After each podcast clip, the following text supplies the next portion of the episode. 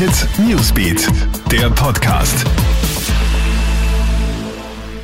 Schönen Montagabend, ich bin's Madeleine Hofer aus der Krone Hit News Redaktion und das ist ein News Update. Keine Strafen für Corona-Verstöße im Ländle. In Vorarlberg wird die Polizei Maskenverweigerer und Menschen, die die Abstandsregeln nicht einhalten, nicht mehr bestrafen. Momentan sei nämlich unklar, ob diese Strafen rechtlich halten. Betroffene werden daher nur informiert. Die Polizei darf die Maskenpflicht nur dann kontrollieren und bestrafen, wenn sie von der Bezirkshauptmannschaft beauftragt wird. Ein Todesfall im Wiener Bezirk Alzergrund gibt der Polizei Rätsel auf. Ein unbekannter Mann ist dort gestern nach einem Sturz von einer Dachterrasse gestorben. Wie es zu dem Unglück gekommen ist, steht noch nicht fest. Daher wird in alle Richtungen ermittelt. Eine Obduktion soll noch heute durchgeführt werden. Update zum Corona-Cluster St. Wolfgang. Mittlerweile gibt es 57 Infizierte.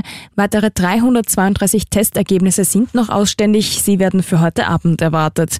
Mitarbeiter aus insgesamt 16 Betrieben sind betroffen. Auch mit den Gästen ist man in Kontakt. Außerdem müssen ab heute alle Gäste bei der Ausreise einen Zettel ausfüllen, woher sie kommen, wohin sie reisen und ob sie getestet wurden. Weitere Maßnahmen oder Schließungen von Betrieben soll es vorerst aber nicht geben und historischer Tag für den österreichischen Fußball. Das Frauenfußballnationalteam hat erstmals eine Frau als Teamchefin und zwar Irene Fuhrmann. Die 39-jährige Wienerin ist damit Nachfolgerin von Langzeitcoach Dominik Thalhammer, der ja zum Bundesliga-Club Lask gewechselt ist. Fuhrmann hat als einzige Trainerin in Österreich die UEFA Pro-Lizenz, hat bereits erfolgreich als U19-Teamchefin und jahrelang als Assistenztrainerin von Thalhammer gearbeitet. Jetzt schreibt sie als erste Teamchefin Geschichte.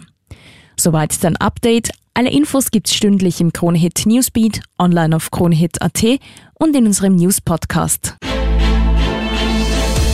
Kronehit Newsbeat, der Podcast.